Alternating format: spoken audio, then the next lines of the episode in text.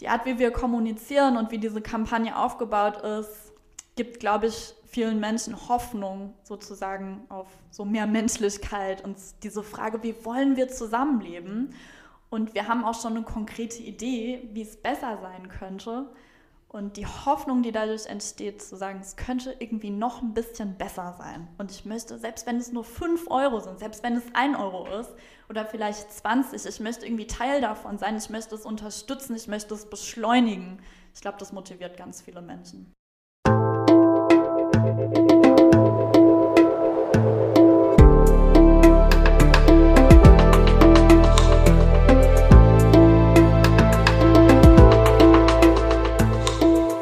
Willkommen bei dir, der Seven Mind Podcast mit Impulsen für ein gutes Leben.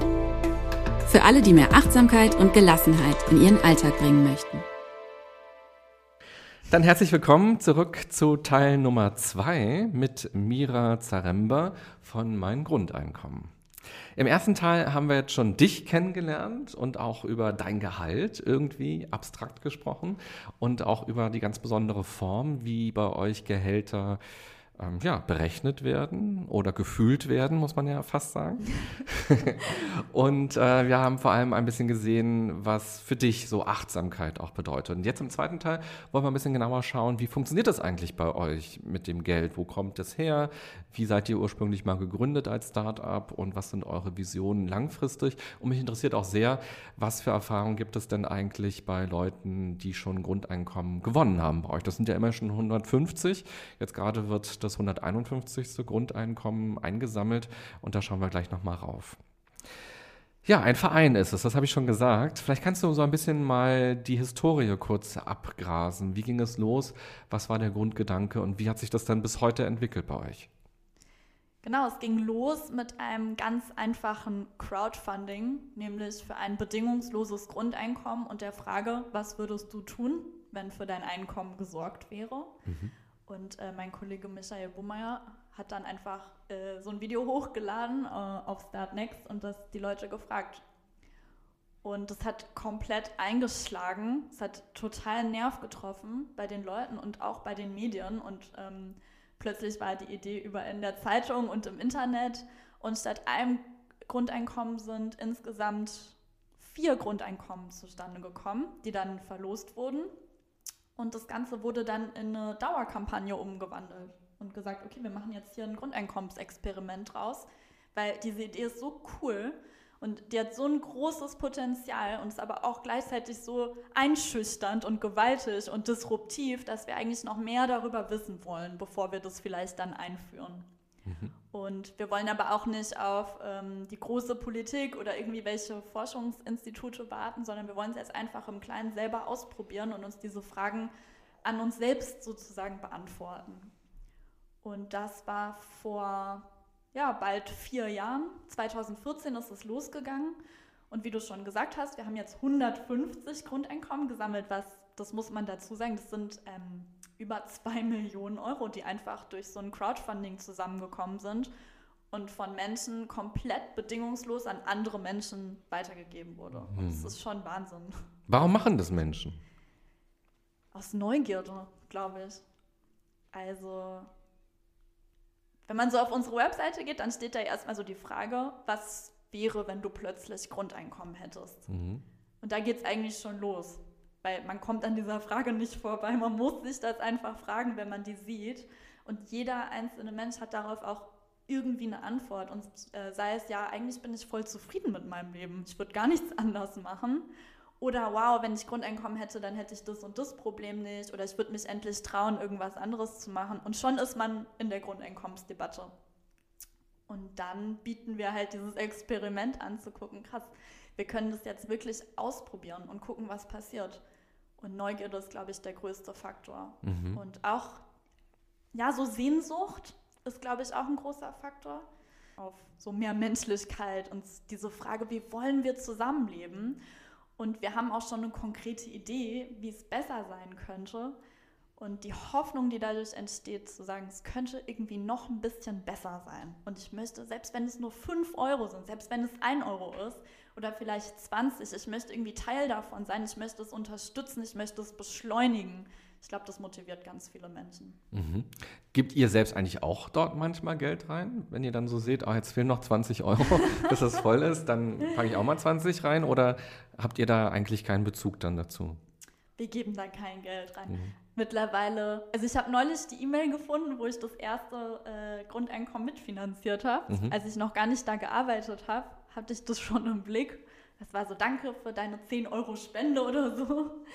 Ähm, mittlerweile kommt aber jeden Monat ähm, kommen neun neue Grundeinkommen zusammen. Mhm. Das heißt, da geht es gar nicht mehr um 20 Euro Beträge, die das dann voll machen, sondern es geht dann um so Zehntausender Beträge, ob es jetzt neun oder zehn Grundeinkommen sind, mhm. jeden Monat. Ja, abgefahren. Mhm. Ihr habt das, glaube ich, verdoppelt innerhalb eines Jahres oder im letzten Jahr zumindest, glaube ich. Ja. Ähm, der Umsatz ist verdoppelt plötzlich. Ja, genau. Ja. ja. Die Leute, die das Grundeinkommen bekommen, die kennt ihr dann so? Weil mhm. da wisst ihr ja, der bekommt es. Kennt ihr auch manche Leute, die das Geld geben oder sind die komplett anonym? Wir wissen relativ wenig über die Leute, die das Geld geben, weil wir bisher das einfach nicht wirklich erforscht und abgefragt haben. Die Kampagne entwickelt sich so schnell, dass wir manchmal gar nicht so hinterherkommen und gar nicht mehr wissen, so wo wir anfangen und wo wir aufhören sollen mit mhm. dem, was wir eigentlich tun. Ähm, wir sind jetzt dieses Jahr dran, da ein bisschen differenzierter vorzugehen und zu fragen, ey, wer sind eigentlich diese Menschen? Wir haben jetzt 750.000 Menschen, die auf der Plattform registriert sind mhm. Und über 55.000 Menschen, die jeden Monat Geld geben. Und es wäre schon interessant mal zu wissen, so, ne, auch sozial strukturell, was sind das für Menschen? Mhm. Wie haben die uns gefunden und äh, was wünschen die sich von uns eigentlich? Und wir kriegen aber viel so qualitatives Feedback, so auf den Social Media Kanälen, per E-Mail und immer, wenn wir auf Veranstaltungen sind. Ich war sogar mal auf dem Date äh, und habe erzählt, wo ich arbeite und er meinte, ja, ach so, ja, da bin ich auch Crowdhörnchen. so, da gebe ich jeden Monat zwei Euro. Ja, okay, cool, danke. da war dir wahrscheinlich gleich sympathisch. Ja, genau, es ist auch ein bisschen komisch, weil ich meinte, ja, okay, dann zahlst du ja quasi mein Gehalt jetzt, aber 200.000 Euro kommen jeden Monat rein. Mhm. So viel Geld geht an Spenden bei euch rein. Und das ist das Geld, was teilweise verwendet wird dann für die Grundeinkommen, mhm. aber auch teilweise für euch. Genau. Wie ist ungefähr das Verhältnis? Mm, am Anfang war es ein bisschen mehr für den Verein, also für die Gehälter und Bürokosten und so weiter. Mittlerweile sind wir, glaube ich, bei 50-50. Mhm. Die Leute können das nämlich selber entscheiden, wie viel der prozentuale Anteil für was ist. Mhm. Ja. Also kann ich auch sagen, 1% für euch und 99% für den Gewinn. Genau. Ah, okay, spannend. Ja. Und wo wollt ihr hin? Jetzt 2018 ist noch nicht so wahnsinnig alt. Was ist euer Ziel jetzt oder vielleicht auch für die nächsten Jahre? Mhm. Ja, wir sind da gerade im Prozess, das ein bisschen zu konkretisieren, weil, wie gesagt, die Kampagne sich schneller entwickelt, als wir hinterherkommen fast. Mhm. Und es wurde ja als harmloses, neugieriges Experiment gestartet. Und mittlerweile sind wir aber dazu sagen, so, okay, krass, irgendwie kommt mega viel Geld jeden Monat zusammen. Wir haben ein richtig gutes Team, so, ähm, richtig gute Leute und irgendwie große Ideen. Und was machen wir jetzt damit? Mhm. Also wollen wir vielleicht wirklich, dass ein Grundeinkommen eingeführt wird und nicht nur länger ein Experiment sein? Wollen wir vielleicht noch ein anderes Experiment starten? Und das sind so die, ja, die Fragen, wo wir gerade dran sind. Und ähm, eine Idee ist zum Beispiel selber ein Pilotprojekt zu starten, was dann nochmal eine andere Größenordnung haben würde als mein Grundeinkommen.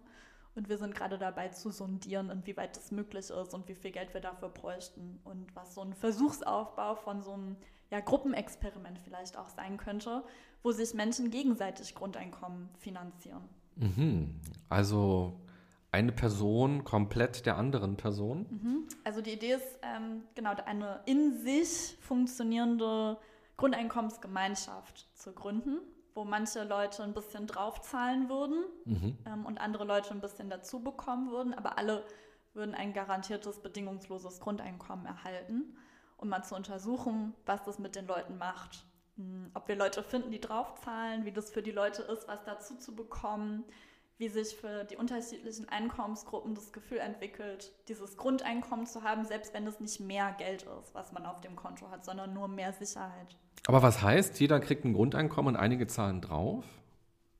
Naja, also wenn wir jetzt ein Grundeinkommen einführen würden, wäre es ja auch so. Also die Leute, die arbeiten, würden besteuert werden oder mhm. der Konsum würde besteuert werden. Auf jeden Fall müsste es irgendeine Steuer geben, die dafür sorgt, dass das Geld da ist und umverteilt werden kann. Und jeder Einzelne würde aber auch ein bedingungsloses Grundeinkommen bekommen. Das heißt, wenn ich jetzt richtig viel Geld verdiene, dann bekomme ich am Anfang des Monats irgendwie 1000 oder 1200 Euro auf mein Konto. Aber am Ende des Monats gebe ich vielleicht 1500 Euro wieder zurück, weil das die Besteuerung ist, die mhm. ich leisten muss. Aber das, genau der Punkt zeigt ja eigentlich auch, dass das Experiment, was ihr gerade macht, mhm. eigentlich nicht das ist, wie es dann am Ende werden würde. Weil die Leute, die jetzt die 1000 Euro kriegen, mhm. die kriegen quasi Taschengeld für sich, die können mhm. ihr Gehalt weiterhaben. Die Produkte ja. im Supermarkt sind für sie jetzt nicht teurer, sie mhm. werden nicht besteuert. Für die ist es ja auf jeden Fall wirklich ein Gewinn. Mhm. Hier geht es ja nicht um eine Umverteilung. Mhm. Genau. Also mein Grundeinkommen, auch wegen der Machbarkeit, es ist einfach ein sehr simples Experiment und auch ein niedrigschwelliges Experiment und funktioniert deswegen auch sehr gut. Weil selbst wenn ich total skeptisch bin gegenüber dem Grundeinkommen, ich kann da einfach mitmachen. Ich habe das Wort mal gehört, ich kann mich damit auseinandersetzen und natürlich hat es trotzdem einen Effekt, mhm. der dem Grundeinkommen ähnelt. Es ist aber jetzt streng genommen nicht wirklich wissenschaftlich und es ist streng genommen auch nicht so, wie es dann am Ende mhm. sein würde. Also wenn ich jetzt eure Idee cool finde mhm. und nächste Woche kommt ein Bürgerentscheid in Deutschland, ja. soll Grundeinkommen ja oder nein, dann denke ich mir, ja klar, soll kommen. Ja. Und ich lese mir aber nicht das 35-seitige Manuskript durch, wo genau beschrieben wird, wie das ist. Ja. Dann bin ich möglicherweise am Ende enttäuscht, weil ich kriege zwar mhm. 1000 Euro jeden Monat, aber plötzlich ist die Miete nochmal 100 Euro teurer und die Banane im Supermarkt kostet 50 Cent mehr. Mhm, ja. Das könnte passieren. Das könnte passieren. Mhm. Also wir sind nicht gegen Enttäuschung versichert, aber deswegen ist es so wichtig, also unsere Verantwortung, die ich jetzt sehe, weil wir eben so einen krassen Maßstab auch in der Debatte setzen und setzen können mhm. mit, dem, mit, dem, mit der Reichweite, die wir entwickelt haben, ähm, da noch einen Schritt weiter zu gehen und das jetzt so ein bisschen realistischer anzugehen mhm. und vom großen Traum und von der Utopie vielleicht ein ganz kleines bisschen abzurücken und zu sagen, okay, wenn wir jetzt wirklich ein Grundeinkommen einführen wollen, wie kann das funktionieren? Mhm. Und was hat das dann für einen Effekt auf Umverteilung? Und wie sieht ein richtiges Grundeinkommen auch aus? Äh, wie, wie hoch muss das sein? Also reichen 1000 Euro, da müssen es vielleicht 1200 sein. Weil auf einmal, also was vor drei oder vier Jahren einfach noch ein super Spinnerprojekt war, sage ich mhm. mal, ist auf einmal haben wir eine politische Verantwortung, weil die Idee so ernsthaft diskutiert wird, dass, dass wir tatsächlich vorsichtig werden jetzt mit den Impulsen, die wir setzen, um dafür zu sorgen, dass, ja, dass die Leute möglichst gut mitgenommen werden, dass es möglichst ein menschenfreundliches Grundeinkommen wird und die Enttäuschung dann nicht groß ist, mhm. hoffentlich, äh, hoffentlich sich alle freuen. Mhm. Ich habe eine Umfrage gelesen, da wurde gefragt, ab wie viel Geld Grundeinkommen würdet ihr nicht mehr arbeiten gehen? Und da kam raus, bei Frauen ungefähr ab 1400 irgendwas Euro mhm. und bei Männern, ich weiß nicht mehr ganz genau, entweder ab 1,6 oder 1,8 netto mhm. geschenkt quasi, würden sie nicht mehr arbeiten. Wirklich? Ja. Das wäre eine interessante Umfrage schon, die Fragestellung. Also weil du auch gerade meintest, ja. so, wie viel Grundeinkommen braucht es eigentlich? Mhm. So 1000 oder 1, 2, wobei ja die Kaufkraft schwinden würde. Also mhm. man würde ja für 1000 Euro in einem Staat, der ein Grundeinkommen haben, weniger bekommen als für 1000 Euro gerade. Mhm. Äh, also zur Kaufkraft kann ich selber gar nicht so viel sagen, weil ich echt keine Ökonomin bin und es mhm. gibt einfach so viele Faktoren, ne, von denen das abhängt, was dann wirklich passiert mit Kaufkraft und Inflation. Das da würde ich ungern jetzt einsteigen. Ähm, und die Sache mit dem Arbeiten ist auch komplex. ähm, diese Umfrage die würde ich echt gerne sehen. Mhm. Das habe ich so noch nie gehört, dass jemand die Frage so gestellt mhm. hat. Wann würdest du aufhören zu arbeiten? Mhm. Unter welchen Bedingungen sozusagen? Weil ich kenne die Umfragen, wo die Leute sagen, nee, auf, auf jeden Fall würde ich weiterarbeiten gehen, ganz unabhängig von dem Geld, weil Arbeit ja mehr ist als ein Broterwerb sozusagen. Aber ist es für jeden so? Wahrscheinlich nicht. Ich habe letzte Woche eine tolle Unterscheidung gehört zwischen der extrinsisch motivierten ja. Erwerbsarbeit ja. und der intrinsisch motivierten Erwerbsarbeit, wo schon viel drinsteckt. Nämlich erstens, dass Arbeit nicht unbedingt Erwerbsarbeit ist. Mhm. Also wir haben ja heute auch schon ähm, viele Tätigkeiten, die auf jeden Fall Arbeit sind, mhm. aber nicht als solche zum Beispiel in den Statistiken mhm. auftauchen. Also ich sag mal so, wenn, wenn alle Frauen aufhören würden, äh, die, Ar die Care-Arbeit zu Mhm. übernehmen, die Pflegearbeit, die Kindererziehungsarbeit, die Haushaltsarbeit, dann würde das fürs Bruttoinlandsprodukt sich auf jeden Fall nachteilig auswirken. Es kommt aber in keiner, keiner Statistik vor und es Mhm. wird nicht ne, im Bruttoinlandsprodukt verrechnet. Deswegen ist das Wort Arbeit nicht so ganz treffend, ob ich Mhm. aufhören würde zu arbeiten Mhm. oder nicht. Und das andere ist die extrinsische und die intrinsische Motivation, weil klar gibt es Leute, die gehen arbeiten, um Geld zu verdienen. Und aus sonst keinem Grund. Und die machen halt die größten Scheißjobs oder Jobs, wo es denen wirklich nicht gut geht und können aber auch nicht Nein sagen dazu, weil sie halt existenziell davon abhängen. Und da wird die Debatte dann immer interessant, weil auf der einen Seite sagen wir, das ist doof für uns alle, wenn die die Jobs nicht mehr machen Mhm. implizit die Frage aber so zu formulieren, unterstellt ja, dass wir weiterhin diese Menschen in Existenzangst halten sollten, Mhm. damit sie weiter die Jobs machen, die wir alle brauchen. Mhm. Also man denkt zum Beispiel an Klofrau, Klomann an so einer Ja. Stelle. Ja. Ähm, so, wo Dann sage ich, okay, oh Gott, dann hört die auf. Oder dann hört der auf, das äh, Klo zu putzen, das Mhm. will ich nicht. Und meine Lösung ist dann aber nicht zu überlegen, wie mache ich den Mhm. Job für diese Person besser, sondern nee, die muss auf jeden Fall Mhm. weiter extrinsisch in Anführungszeichen motiviert werden, damit die nicht aufhört. Das heißt, ich übe weiter einen existenziellen Druck auf diese Person auf, damit sie eine Leistung erbringt, die ich als äh, wichtig empfinde. Mhm. Und das finde ich seltsam. Klar, und jetzt könnte man natürlich sagen, okay, dann muss das besser bezahlt werden zum Beispiel. Das wäre ja eine Möglichkeit, dass es attraktiver wird. Oder aber auch, Digitalisierung haben wir ja schon angesprochen, Ja. dass man also Dinge entwickelt, wo der Mensch das vielleicht nicht mehr machen muss, sondern wo das Klo sich von alleine reinigt zum Beispiel. Genau, ja, die Option gibt es oder auch oder den Job so geil machen, dass man intrinsisch motiviert das macht. Wie geht das Also, bei Klo, Frau Klomann? Ich weiß es nicht, aber ich habe auch schon von Leuten gehört, mein Papa hat mir das erzählt, der hat das äh, auch mal gemacht, so zu Ja. Studierendenzeiten oder davor. Und der meinte, das kann total gut sein, weil, also dieser Job kann auch Spaß machen, weil man einfach was sauber macht. Man hat so ein konkretes Ergebnis, man weiß, dass das anderen Leuten dadurch besser geht. Ähm, und wenn man dann noch ein bisschen Wertschätzung und Geld dafür kriegt, dann ist es unbedingt gar nicht, also dann ist es gar nicht unbedingt so was Schlimmes. Wir haben das halt als Gesellschaft, also total schlimm definiert, so als das Schlimmste, was einem passieren kann. Mhm. Aber warum eigentlich? Also, das ist schon bei vielen Berufen einfach willkürlich, ob man das als Drecksjob oder nicht bezeichnet. Mhm. Also auch zum Beispiel äh, Müllmänner Mhm. oder so Müllfrauen. Ähm, das ist ein richtig gut bezahlter Beruf teilweise. Und ich kann mir vorstellen, dass viele von denen das weitermachen würden, weil es einfach ein guter Job ist für die. Und ich Mhm. glaube, und ich merke jetzt selber, ich weiß das gar nicht so genau. Das heißt, da müssten wir vielleicht auch mal besser ins Gespräch kommen mit den Menschen, die diese Jobs machen und die fragen, was die eigentlich wollen. Hm, Das stimmt. Aber als du nach Berlin gekommen bist und dir gedacht hast, ich mache ein Praktikum, da hast du ja auch nicht überlegt, mache ich ein Praktikum als Klofrau oder mache ich ein Praktikum im coolen Startup? Das stimmt. Aber ich habe mir auch nicht, ja, ja. Ja, Es gibt aber auch Leute, die wollen nicht im Startup arbeiten. Das stimmt. Weil die würden durchdrehen. die würden sagen, ey, ich kann nicht den ganzen Tag in so einem Hipsterbüro rumhängen und über die Welt reden. Ich muss was machen ja. mit meinen Händen. Äh, ich will Handwerkerin sein. Ich will Arzt sein. Ich will in einer richtigen Firma arbeiten, wo man Geld verdient. Deswegen sind wir ja alle unterschiedlich. Ja.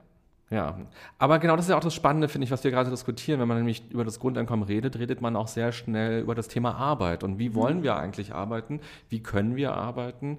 Ähm, warum arbeiten wir? Und ich glaube, das sind auch ganz viele spannende Aspekte, die damit verknüpft sind.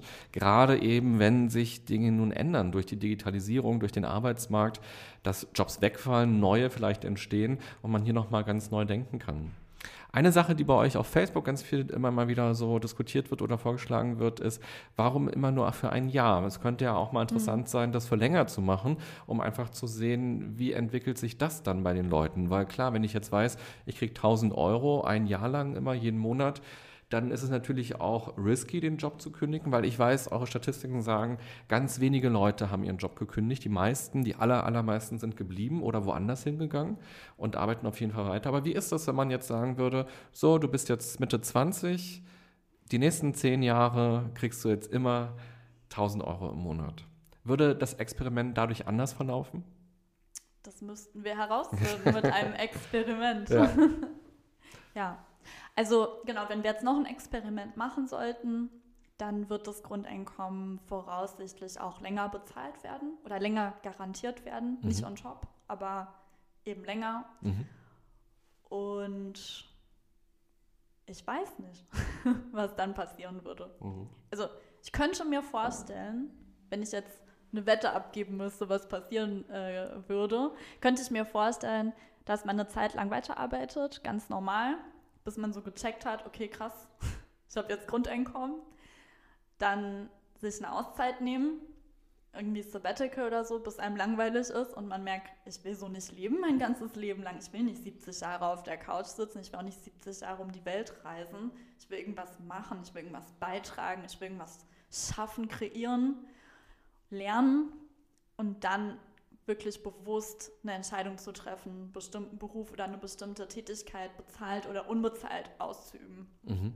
So, genau. Mhm. Ja, würde mich total interessieren, was Ja, da rauskommt.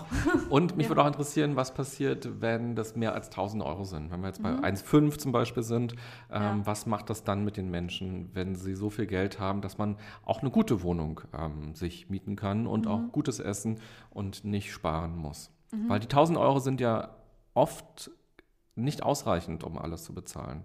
Also die wenigsten Menschen kommen wirklich nur mit 1000 Euro komplett aus und können sich alles davon leisten, was sie wollen, oder?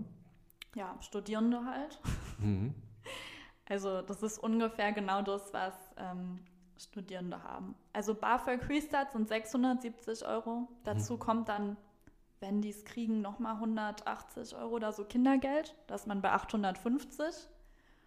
Und wenn man dann noch Krankenkasse da oben drauf rechnet, dann ist man bei ungefähr 1000 Euro. Bisschen mehr schon. Mhm. Und es ist nicht so viel, das stimmt. Also ich glaube auch, dass es ein bisschen höher sein müsste als 1000. Mhm. Dann lass uns doch mal ganz kurz gucken, was ist für euch so ein Finanzierungsmodell, was ihr glaubt, wie das wirklich umgesetzt werden könnte? Ähm, ich bin da keine Expertin, was die Finanzierungsmodelle angeht. Ich weiß, es gibt unglaublich viele verschiedene, die sich unterscheiden in der Höhe vom Grundeinkommen, was ausgezahlt wird, in der Komplexität der Besteuerung, ähm, auch in der Frage, was besteuert wird, ob man Arbeit, ähm, also Einkommen oder Vermögen und oder Konsum mit Mehrwertsteuer und so weiter oder ob man noch eine Robot-Tax einführt Mhm. und die Digitalisierungstreiber mit in die Verantwortung nimmt. Das sind alles, ja, also und habe ich schon gesagt, glaube ich, kommt auch auf die Höhe vom Grundeinkommen Mhm. an. Es ist halt was ganz anderes, ob ich jetzt so wie in Finnland oder so sage, ich mache 550 Euro oder ob ich sage, wie in der Schweiz, ich mache ein viel höheres Grundeinkommen. Wir haben uns darauf nicht festgelegt, weil das die Debatte sofort eng macht. Und wir wollen erstmal eine breite Diskussion darüber führen, ob grundsätzlich die Idee cool ist für uns. Mhm. Zu sagen, jeder Mensch hat ein garantiertes, bedingungsloses Grundeinkommen. Und dann im nächsten Schritt, wenn wir sagen, wir wollen das, zu entscheiden, okay, und was ist der vernünftige Weg dahin? Mhm. Warum gibt es noch keins?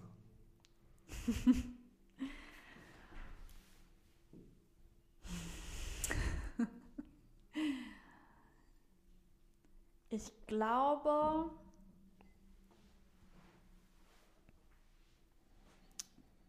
das Grundeinkommen repräsentiert eine, ein bestimmtes Menschenbild und bestimmte Werte, die sich jetzt so mit dieser Digitalisierung und Flexibilisierung gerade so entwickeln und rauskristallisieren. Und wir kommen jetzt gerade aus einer gesellschaftlichen Zeit, so aus der industrialisierten Gesellschaft, wo einfach Arbeit, Erwerbsarbeit und diese Integration in den Arbeitsmarkt und dieser Begriff von Leistung eine so krasse Bedeutung hat, dass es einfach bis vor kurzem unvorstellbar war, das irgendwie anders zu machen. Mhm.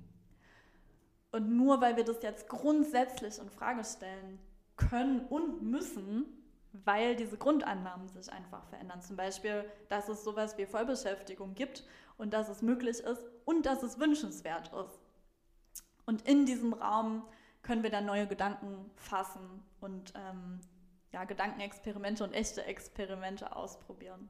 Und ich glaube, dass es auch kein Zufall ist, dass wir jetzt anfangen, neue Gehaltsmodelle zum Beispiel auszuprobieren und hm. äh, andere Arten der Zusammenarbeit und dass wir über Achtsamkeit reden auf einmal überall. Also selbst in den traditionellsten Unternehmen gibt es auf einmal Mindful Leadership Seminare. Mhm. Ja, weil die äußeren und inneren Anforderungen sich verändern, weil die Welt sich verändert. Und deswegen wird es jetzt erst wirklich interessant. Mhm. Wie lange wird es noch dauern, bis es in Deutschland das Grundeinkommen gibt? Ich hoffe, dass es so 2025 kommt. So schnell schon? Ja. Also jetzt ist 2018. Das sind also sieben Jahre noch. Ja. Und dann, was glaubst du, wie würde es dann kommen, dass es dann direkt mit einem Paukenschlag flächendeckend eingeführt wird oder dass es erst in Brandenburg eingeführt wird oder erst nur bei Arbeitslosen eingeführt wird? Was ist das Modell, was du dir am ehesten vorstellen kannst?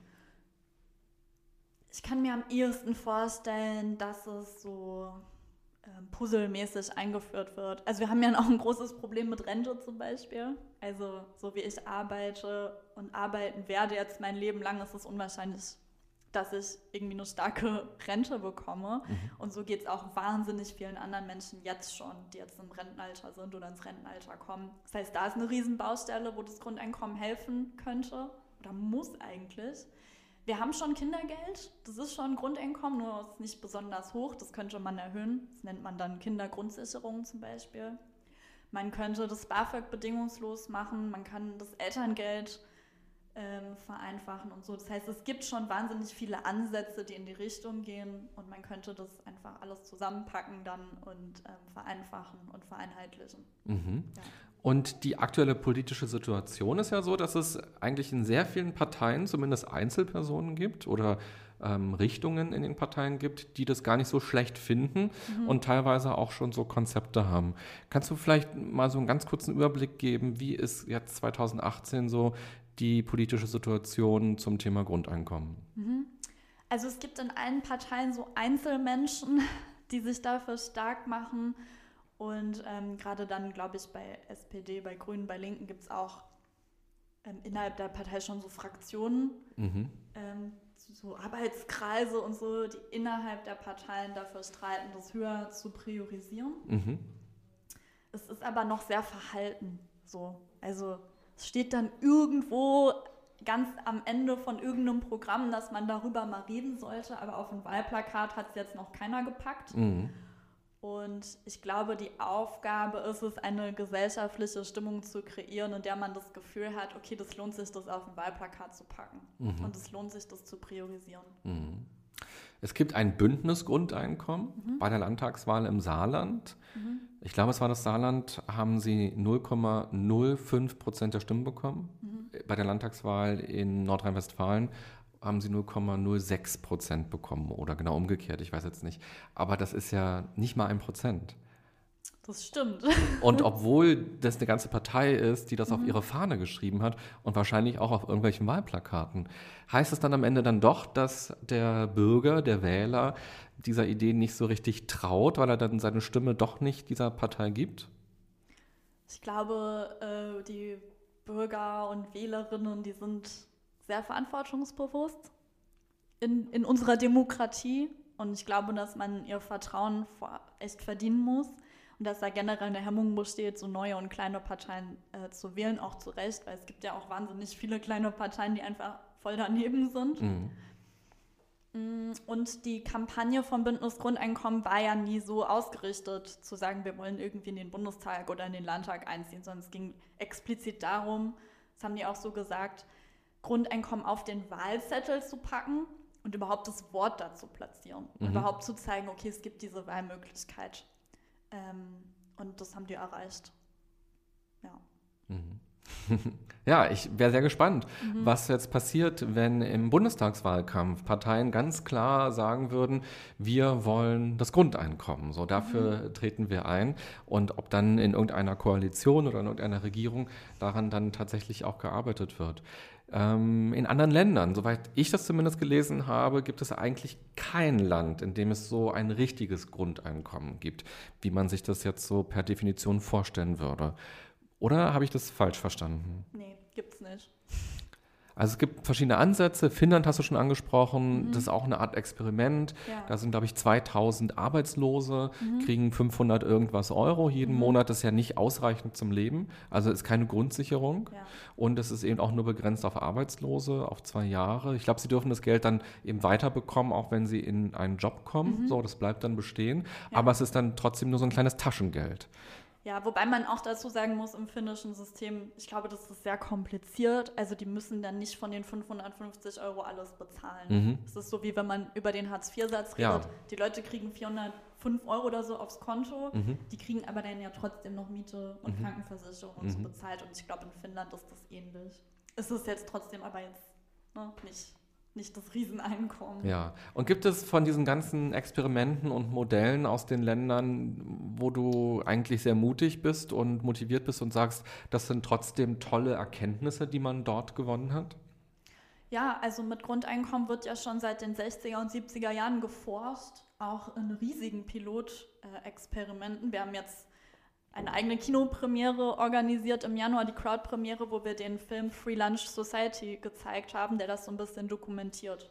Ähm, so, und der Macher Christian Todt, der ist dafür um die ganze Welt gereist und hat die Leute interviewt, auch die damals schon diese Pilotprojekte gemacht haben und daran auch teilgenommen haben.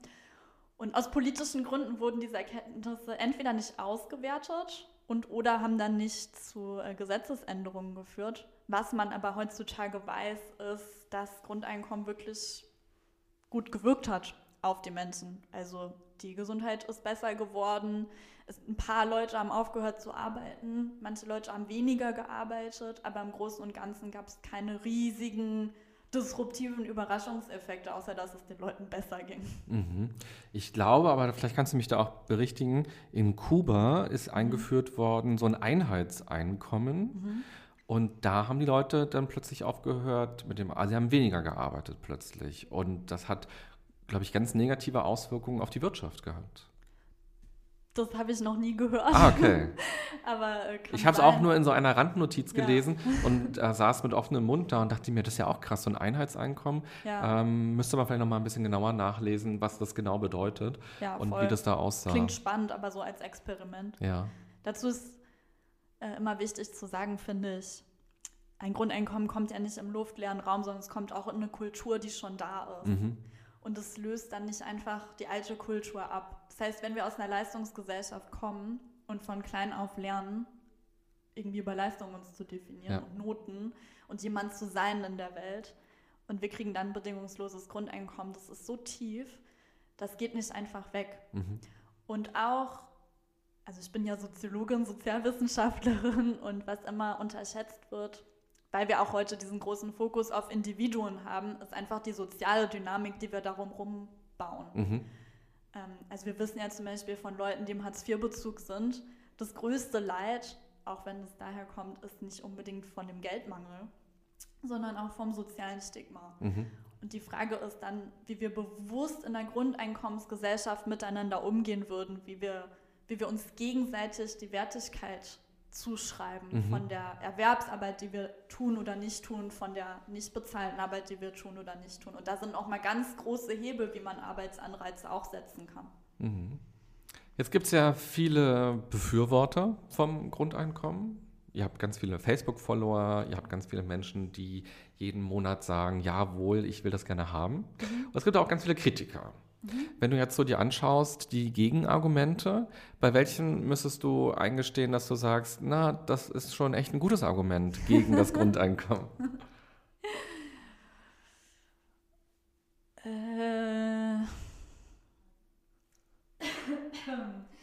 Also ich glaube, Finanzierbarkeit Mhm. muss man ernst nehmen. Dass das eine sehr wichtige Frage ist, an der das dann auch, ja, an der sich viel entscheidet, ne? wie hoch das ist, wer das bekommt dann im Endeffekt. Und ähm, da sind wir jetzt auch dran, uns mehr damit zu beschäftigen noch. Mhm. Weil es einfach im Endeffekt auch eine Umverteilung bedeutet, ähm, zu der man bereit sein muss als Gesellschaft, zu der man sich bewusst entscheiden muss, wo man Mhm. sagen muss, okay, wir verstehen, dass es mir besser geht, wenn es den anderen Menschen auch gut geht, zum mhm. Beispiel. Das ist aber was, was man kultivieren muss, so eine Einstellung. Und solange ich glaube, dass wenn ich weniger Geld habe, dann geht es mir schlecht, egal was mit den anderen Leuten mhm. ist, dann bin ich natürlich nicht dazu bereit. Mhm. Meine Kritik dann an der Sache, so das ist nicht finanzierbar, wird dann oft gesagt, ist ähm, dann zu fragen, das ist nicht finanzierbar, das hat keinen Akteur. Ist so eine sehr passive Formulierung. Es ist nicht finanzierbar. Mhm. Von wem? Mhm. Warum nicht? Ähm, weil im Endeffekt ist alles finanzierbar ist dann, ist, heißt es dann, okay, die Leute, die wir besteuern müssen, die gehen dann oder mhm. die steigen uns aufs Dach oder das Geld ist wirklich nicht da. Ich glaube, da lohnt es sich dann nochmal differenzierter reinzuschauen, wie diese Argumentation geführt wird. Mhm. Ist ja eine Art Umverteilung. Ist ja kein König, der sagt, ich muss mal in meiner Schatzkammer gucken, ja, wie viel Geld genau. ist da, so, ja. sondern es würde ja eine Umverteilung stattfinden. Mhm. Über Steuern haben wir ja gerade schon besprochen, möglicherweise. Mhm. Ähm, ist das Grundeinkommen gerecht? Also ich, ich schicke schon einen Gedanken direkt hinterher. Der Millionär, der kriegt ja auch das Grundeinkommen genauso wie der Müllmann. Mhm. Ist das fair? Ja, weil der Millionär zahlt ja viel mehr zurück, als er bekommt. Also, ja. der kriegt dann 1000 Euro aufs Konto, aber der zahlt dann ein paar tausend zurück an den Staat, die dann an irgendjemand anderen gehen. Deswegen ist das. Äh ja gut, aber das Grundeinkommen soll ja dafür da sein, dass man sich sein Leben sicher garantieren kann und mhm. dass man eben auch Nein sagen kann mhm. zu irgendwelchen prekären Jobs oder Jobs, die gesundheitsschädlich sind oder mein Familienleben kaputt machen. Dass man also die Freiheit hat, mit dem Geld die Miete, das Essen, die Kleidung bezahlen zu können. Mhm. Der Millionär hat ja diese Probleme erst einmal nicht weil der kann ganz schön viel essen und sich anziehen mit seinen Millionen auf dem Konto. Das heißt, er kann eigentlich sehr entspannt Nein zu Dingen sagen. Ja. Eigentlich braucht er kein Grundeinkommen. Ja. Also man könnte eigentlich sagen, dass man vielleicht auch eine Grenze einzieht und sagt, ab einem gewissen Kontostand gibt es das nicht. Jein, weil was ich gerade versucht habe zu sagen, ist, das sind dann technische Fragen ob er das Grundeinkommen hat oder nicht hat. Also ob er die symbolische Überweisung auf sein Konto am Anfang des Monats bekommt, obwohl er halt viel mehr bezahlt. Mhm. Das ist halt eine psychologische, eine kulturelle Frage, auch mhm. eine ästhetische Frage vielleicht, wenn man so will, wenn wir sagen, wir wollen, dass jeder Mensch mhm. ein Grundeinkommen hat, unabhängig, ob der jetzt gerade in diesem Moment Millionär ist oder nicht. Mhm. So finanziell ist es aber irrelevant, ob er dann diese 1000 Euro am Anfang des Monats bekommt. Wirklich? Weil es ist ja dann doch ein Topf, ähm, wo man irgendwo das Geld herbekommen muss. Ja. Und wenn man jetzt nicht nur bei Millionären anfängt, sondern auch bei Leuten, wo man sagt, okay, die haben eine halbe Million auf dem Konto oder die haben fünf Häuser mhm. ähm, oder haben eben ein Einkommen, was ja. jedes Jahr bei 500.000 liegt oder so, dann würden ja schon eine ganze Reihe von Leuten wegfallen, denen man keine 1000 Euro geben müsste. Das heißt, die Summe wäre ja kleiner und diese Steuern zum Beispiel, wie man darauf zahlen müsste, auf Banane jetzt im Supermarkt, die könnte ja auch geringer eigentlich ausfallen. Das würde ja die Finanzierung ganz doll verändern. Und bei Hartz IV macht man es ja zum Beispiel auch so. Also wenn der Millionär plötzlich sagt, ach, äh, ich verkaufe meine Firma und ich habe jetzt keinen Job mehr, dann sagt ja das Amt auch, na gut, aber Sie haben jetzt zweieinhalb Millionen auf dem Konto, dann kriegen Sie jetzt kein Hartz IV. Da gibt es ja auch Limit. Ja, äh, wie gesagt, ich glaube, das ist eine technische Frage, mhm. wie man es umsetzt es hängt dann auch an den Finanzierungsmodellen, wofür man sich entscheidet, was besteuert wird, wie hoch das besteuert wird, wie hoch das Grundeinkommen ist. Ich glaube, dass es nur für die Idee an sich ja. und den Effekt keinen Unterschied macht. Ähm, ja. Ja, okay. Also, als ich klein war, habe ich das Märchen vom Schlaraffenland gelesen. Ja. Da ist es so, da fliegen die gebratenen Tauben den Leuten in den Mund und die fangen nicht an, jetzt Romane zu schreiben und Theaterstücke und denken über Digitalisierung nach, sondern die werden einfach träge, dick und faul. Mhm. Ähm, erzähl mal ein bisschen von den 150 Leuten, die ähm, bei euch das bisher gewonnen haben. Was ist bei denen so passiert im Leben? Mhm. Mm, also zum Anfang vielleicht mal so die äh, generellen Effekte, die wir bei fast allen sehen, ähm, ist dieser Entspannungseffekt. Also existenzielle Entspannung. Mhm.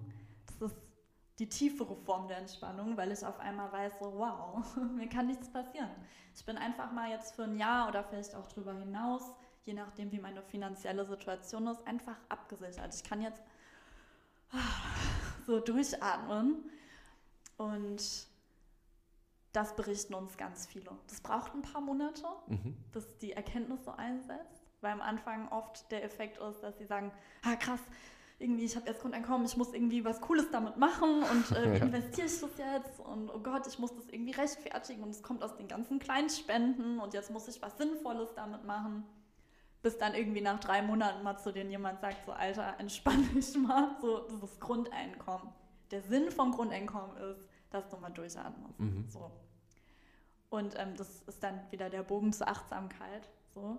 Wir wissen ja aus Stressforschung und so weiter, dass wenn wir gestresst sind, unser Gehirn einfach anders funktioniert, ähm, weil wir so im Überlebens-, im Kampf- und Fluchtmodus sind und es macht einfach ein bisschen dumm, weil das uns ja dazu vorbereitet, so in irgendwelchen Kämpfen äh, erfolgreich zu sein, aber nicht unbedingt in einer komplexen, digitalisierten Gesellschaft unsere emotionale Intelligenz, unsere Kreativität, unsere Selbstentfaltung zu Mhm. leben. Das heißt, Entspannung, für mich klingt es, es ist so ein banales Wort, aber es steckt ganz viel da drin, Mhm. ähm, weil das uns einen Zugang zu uns, einen anderen Zugang zu uns selbst gibt und was so in uns steckt. So, als würde so eine Schranke weggehen. Mhm. Und plötzlich ist da ganz viel. Und meine Träume sind da und die haben auf einmal Platz.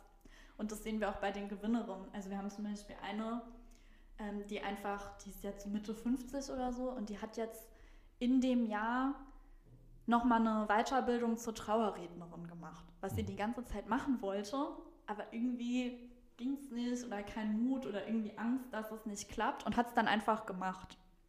Und klar, das Geld hat geholfen, das zu finanzieren, aber das Grundeinkommen hat vor allem diesen Anstoß gegeben, es Mhm. jetzt nochmal zu machen und zu Mhm. sagen, ich will das doch. So, und jetzt, wenn nicht jetzt, wann dann? Und ähm, ja, es ist für viele, glaube ich, so ein Impuls, sich nochmal zu trauen in diesem Safe Space Grundeinkommen. Mhm. Ähm, es hat auch gesundheitliche Auswirkungen. Also wir haben zum Beispiel äh, einen Gewinner gehabt, der ist ähm, chronisch krank. Der hat Morbus Crohn, so eine entzündliche Darmerkrankung. Und der war die ganze Zeit auch gestresst, weil er sich mit Krankengeld und Amt und so weiter auseinandersetzen musste. Und wirklich wenige Wochen nach dem Gewinn haben sich so seine Blutwerte verbessert, weil einfach dieser Stress weg war. Es war so, so wow, cool, ich habe jetzt mal ein Jahr Zeit, einfach ich zu sein, mich um mich zu kümmern, bedingungslos das zu tun, was jetzt gerade der nächste Schritt ist. Mhm. Ohne ne, in dieser Verwertungslogik gefangen zu sein und mich die ganze Zeit rechtfertigen zu müssen, so für meine eigene Existenz. Mhm. Wir haben äh, Familien, ähm, wo wir sehen, dass sich das innerhalb der Familie wahnsinnig positiv auswirkt, weil die Eltern entspannter sind und dann ganz anders mit den Kindern umgehen können. Dass, klar, wenn auch ein bisschen mehr Geld da ist, ähm, das dann investiert wird in die, ähm, in die Hobbys von den Kindern. Also der eine, das Kind hat das Grundeinkommen gewonnen, Mhm. Robin. Und ähm, die Eltern haben dann irgendwie Bogenschießen und Musikunterricht und so angefangen zu finanzieren, weil die Kinder das wollten Mhm. und haben mehr Familienausflüge gemacht. Ähm, genau, äh, eine andere äh, Gewinnerin, die ist auch selbstständig, die hat ein Buch geschrieben in der Zeit. Eine andere, ähm, die ist so Lebenscoach, Life-Coach, die hat ein Experiment gemacht zu ihren Preisen. Die hat Mhm. ein Jahr lang, die wollte das Experiment schon die ganze Zeit machen, aber hat halt Angst, ne, dass sich das existenziell bedrohlich irgendwie auswirken könnte. Und die hat dann ein Jahr offenen Preis gemacht. Also, dass die Kundinnen das gezahlt haben, was sie wollten. Mhm. Und Was kam da raus? da kam raus, dass das die Leute ganz schön überfordert hat. Ah, okay. Ähm, so, das ist super krass, was so das Verhältnis von Menschen und Geld kommt da halt ganz krass raus. Der Punkt ist aber so diese, diese Experimentierfreude. Ne? Ich habe eine Idee und ich will das einfach mal ausprobieren, weil ich genau eben nicht weiß, was passiert. Und weil ich diese existenzielle Sicherheit habe, kann ich es einfach machen. Und wenn man das mal skaliert denkt, was das für eine Gesellschaft bedeutet, in der sich Leute mehr trauen, Sachen auszuprobieren, von denen sie Mhm. nicht wissen, ob sie erfolgreich sind oder nicht. Also ist ja der Inbegriff von irgendwie Innovationsfähigkeit. Und vieles davon ist dann gar nicht so, so neoliberal, profitorientiert, innovativ gedacht, sondern einfach so aus der menschlichen Neugierde raus. So, wow, ich würde gern wissen, wie das ist, so Trauerrednerin zu Mhm. sein. Oder mich ein Jahr lang mal nur um mich zu kümmern. Oder mein Familienleben anders zu gestalten. Oder ein Buch zu schreiben. Und plötzlich ist es dann nicht mehr existenziell bedrohlich, sondern ich kann es einfach machen. Mhm. Also es hat die Leute mutiger gemacht, Ja. Tatsächlich so ihre Träume, ihre Vorstellungen zu machen. Ich habe auch von einem Fall gelesen, da hat jemand im Callcenter gearbeitet und hat sich dann entschieden zu studieren und hat das Geld halt genutzt als Startrampe, um tatsächlich, ähm, ja, weil er weiß, ich kann meine Miete weiter bezahlen und studieren kostet halt was und jetzt mache ich es aber so. Das ist natürlich toll, das so ähm, zu lesen. Bei dem Kind, das fand ich auch interessant, die beiden Eltern sind Fle Freelancer, also selbstständig beide und da war oft das Geld knapp, habe ich gelesen, so die Auftragslage ist mal schlechter, mal besser und da habe ich mich aber auch gefragt, wie geht es danach dann eigentlich weiter? So ist dann schön, wenn man so einen Geldsegen hat, so also bei dem Studenten, bei demjenigen, der das Buch schreibt, bei demjenigen, der jetzt sein Experiment macht mit den Preisen oder der diese Trauerbegleitung macht. Ähm, das verstehe ich, dass das so die Initialzündung sein kann, zu sagen, jetzt mache ich es doch. Aber gerade bei dieser Familie habe ich mich gefragt, wie geht es danach eigentlich weiter? Weil das es schwer ist, als Selbstständiger ein ganz reguläres Einkommen zu haben, gerade im kreativen Bereich, weil die Preise oft runtergehandelt werden und so weiter. Das wird sich ja dann nach dem Jahr nicht ändern. Und dann plötzlich kann man eben mit dem Kind nicht mehr diese tollen ähm, Kultursachen machen. So. Das ist dann schade, wenn man wieder so zurückrutscht. Ähm, dazu haben wir, dazu berichten uns die Gewinnerinnen unterschiedliche Sachen tatsächlich. Mhm. Und wir wollen das auch noch besser erforschen. Also wir sind gerade Mhm. dabei, so Fragebögen und Umfragen und so rumzuschicken, Ja. weil es doch langsam ne, auch eine Anzahl wird Ja. und dann diese Pauschalaussagen zu treffen immer schwieriger, Ja. so aus den einzelnen Anekdoten. Was ich so mitbekommen habe, ist entweder, dass die Leute sagen, das ist so eine inspirierende Erfahrung, einmal dieses Gefühl zu erleben Mhm. von der existenziellen Sicherheit und davon bleibt auch was, Mhm. weil es ist ja nur eine Idee, ne, Mhm. das Grundeinkommen. Also die meisten sind nie wirklich existenziell gefährdet. Die meisten sind nicht am Existenzminimum, kriegen dann Grundeinkommen Mhm. und dann kann ich es endlich machen, sondern es ist was total Psychologisches. Total. Und- Der ja. Callcenter-Mensch hätte natürlich auch Genau, gucken können, ja. ob er nicht andere Modelle findet, um endlich studieren zu gehen. Voll. Und ähm, diese Erkenntnis ist bei manchen auch da, Mhm. zu sagen, hm, ich hätte das jetzt eigentlich auch ohne Grundeinkommen Mhm. vielleicht gemacht. Es war nur die Plattform, der Impuls, die Initialzündung, wie du sagst. Ähm, und bei manchen ist es aber nicht so. Also bei manchen geht, die gehen dann auch zurück Mhm. in Existenzängste und denken so, ähm, Mist, jetzt Mhm. ist es wieder vorbei. So. Also gibt es tatsächlich noch viel, auch was ihr spannend untersuchen könnt. Ja. Langzeiteffekte oder eben auch, was passiert, wenn man das Geld länger gibt oder wenn man mehr gibt. Ja. Was ist, wenn man das ähm, sich gegenseitig gibt? Gibt also tatsächlich noch viel, was ihr herausfinden könnt. Jetzt für alle, die gerade zuhören und sagen, jetzt will ich aber endlich auch mein Grundeinkommen. Wie funktioniert das mit der Anmeldung? Was muss man dafür tun? Das funktioniert ganz leicht. Man geht einfach auf www.mein-grundeinkommen.de und äh, legt sich einen Account an, sagt, dass man bei der nächsten Verlosung mitmachen möchte, kriegt automatisch eine Losnummer zugewiesen und ist dabei. Äh, Kinder können auch mitmachen, einfach auch, ein, also im eigenen Profil kann man für die Kinder ein Zusatzprofil anlegen, die kriegen dann eine eigene Losnummer. Und wir verlosen gerade ungefähr so im Sechs-Wochen-Takt. Mhm. Und wie gesagt, jeden Monat kommen neun neue Grundeinkommen dazu. Die nächste Verlosung ist am 19. März. Und genau. Okay, vielleicht ist der Podcast dann schon, äh, also vielleicht ist das schon vorbei und äh, vielleicht kommt diese Folge erst nach dem 19. März raus, aber ihr verlost ja mehrere pro Monat. Muss Ja. man sich für jede Verlosung neu anmelden? Ja, Das ist der Aufwand, den man halt betreiben muss, wenn man das, das, ist Geld der will. Aufwand, den man betreiben Ja. muss. Ja. Und wie viele Leute sind dann jedes Mal im Lostopf? Mm, Es werden immer mehr, so bis zu einer halben Million. Wow, wow, Ja, das sind ja echt viele. das sind wirklich viele. Ja. Auch wenn man bedenkt, ne, die melden sich ja nicht nur einmal an, die melden sich jedes Mal neu an. Da ist auf jeden Fall eine hohe Motivation. Ja. Habt ihr mal die Wahrscheinlichkeit ausgerechnet? Wie hoch ist die? Beim Lottospielen, das ist ja irgendwie 1 zu 14 Millionen Ja. oder so, dass man gewinnt. Besser als beim Lotto. Ja, das stimmt. Und wenn ich jetzt aber Hartz-IV-Empfänger bin oder BAföG kriege, Mhm. wird das dann angerechnet? Muss ich das anmelden und wird das dann weggenommen? Äh, beim BAföG glaube ich nicht. Beim Hartz IV muss ich es anmelden und es wird dann verrechnet. Mhm. Wir hatten auch schon Leute, die Hartz IV bezogen haben. Die haben dann ganz bewusst Hartz IV abgemeldet für die Zeit. Das Ah, okay. bedeutet äh, netto ungefähr das Gleiche. Mhm. Aber ähm, der Anderes psychologische Gefühl. Wert ist ungefähr unbezahlbar. Ja. Und muss ich danach auch irgendwie, bin ich dann öffentlich sichtbar, dass ich das gewonnen habe, oder kann man das auch anonym dann bleiben? Ja, nur wenn du willst. Also es gibt Leute, die werden zu echten Medienstars, Ja. weil die einfach wahnsinnig viel Freude dabei haben, so ihre Geschichte zu erzählen. Der Bezug ist aber bedingungslos. Also man muss am Anfang nachweisen mit Personalausweis und so, dass man wirklich diese Person ist. Mhm. Niemand muss irgendwas. Okay. Ja. Mira, ich danke dir für Ja, dieses spannende auch. Gespräch, für zwei spannende Gespräche. Teil 1, wo wir dich besser kennengelernt haben und auch schon viel über Geld und Grundeinkommen und Achtsamkeit gesprochen haben. Und Teil 2 jetzt, wo wir nochmal ein bisschen tiefer eingetaucht sind in die Materie und geguckt haben, was gibt's für Pros, für Kontras. Und es gibt aber auch noch viele Fragezeichen, haben wir gesehen, wo noch viel geforscht werden kann. Und es ist halt ein riesiges Experiment. Und die Frage ist, wann kommt es? Du sagst so in sieben Jahren vielleicht schon in Deutschland. Und was passiert dann vor allem? Also was macht das mit uns als Gesellschaft? Und mein Eindruck ist auf jeden Fall, dass da auch ein sehr positives Menschenbild mit verknüpft ist.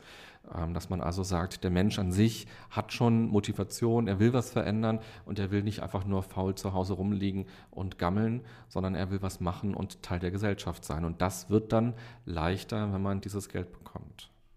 Danke für die schöne Zusammenfassung und fürs Zuhören. Sehr gerne. Dann alles Gute für euch und für dich. Ja, danke schön. Das war der zweite und damit letzte Teil des Interviews mit Mira Zaremba von Mein Grundeinkommen. Ich fand es sehr spannend, mal etwas tiefer in diese Idee einzutauchen und auch zu sehen, dass es noch wirklich viele offene Fragen gibt. Von daher ist es sehr spannend, was die weiteren Experimente, von denen sie erzählt hat, ergeben. Und natürlich ist auch spannend, was sich auf politischer Ebene tut. Mira meinte ja, dass sie davon ausgeht, dass es in sieben Jahren auch in Deutschland ein bedingungsloses Grundeinkommen gibt. Das wäre dann im Jahr 2025. Gar nicht mehr so lange hin, finde ich. Wenn du es vorher schon erleben willst und ausprobieren willst, dann mach einfach mal mit bei den nächsten Verlosungen von Mein Grundeinkommen. Auch wenn inzwischen echt viele Leute jeden Monat mitmachen, ist die Chance höher als beim Lottospielen. Das ist da auch eine gute Nachricht und vor allem kostet das ja gar nichts damit zu machen. Was glaubst du denn, was sich bei dir und in deinem Leben verändern würde, wenn du jeden Monat 1000 Euro Grundeinkommen bekommst? Wenn du magst, kannst du uns deine Gedanken dazu auch gerne mal schreiben. Das würde mich sehr interessieren. Und wenn dir das Interview mit Mira gefallen hat und du auch künftig hier im Podcast Interviews hören willst, dann zeig uns das gerne, indem du die Folgen likest und Sterne und Herzen oder Daumen vergibst, je nachdem, wo du die Folge hier gerade gehört hast. Und ganz besonders freuen wir uns auch über Kommentare bei iTunes. Das hilft nämlich sehr, dass immer mehr Leute, die sich auch für Achtsamkeit interessieren, so wie du, auf diesem Podcast hier aufmerksam werden. Das würde uns auf jeden Fall sehr freuen. Ich danke dir fürs Zuhören und ich wünsche dir eine gute und achtsame Zeit. Bis bald. Bye bye.